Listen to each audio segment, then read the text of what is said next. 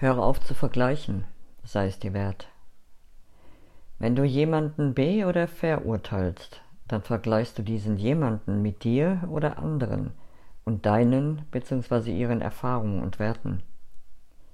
Dieser Vergleich kann aber nur hinken, denn die andere Person hat ja ganz andere Erfahrungen und Werte. Sie hat auch ganz andere Methoden, um zu Ergebnissen zu kommen und Entscheidungen zu treffen. Auch weißt du nicht, welche weitere Faktoren in den Entscheidungsprozess mit hineinspielten. Höre auf zu vergleichen. Erinnere dich daran, dass wir den übergeordneten Sinn weder kennen noch verstehen müssen. Lass los.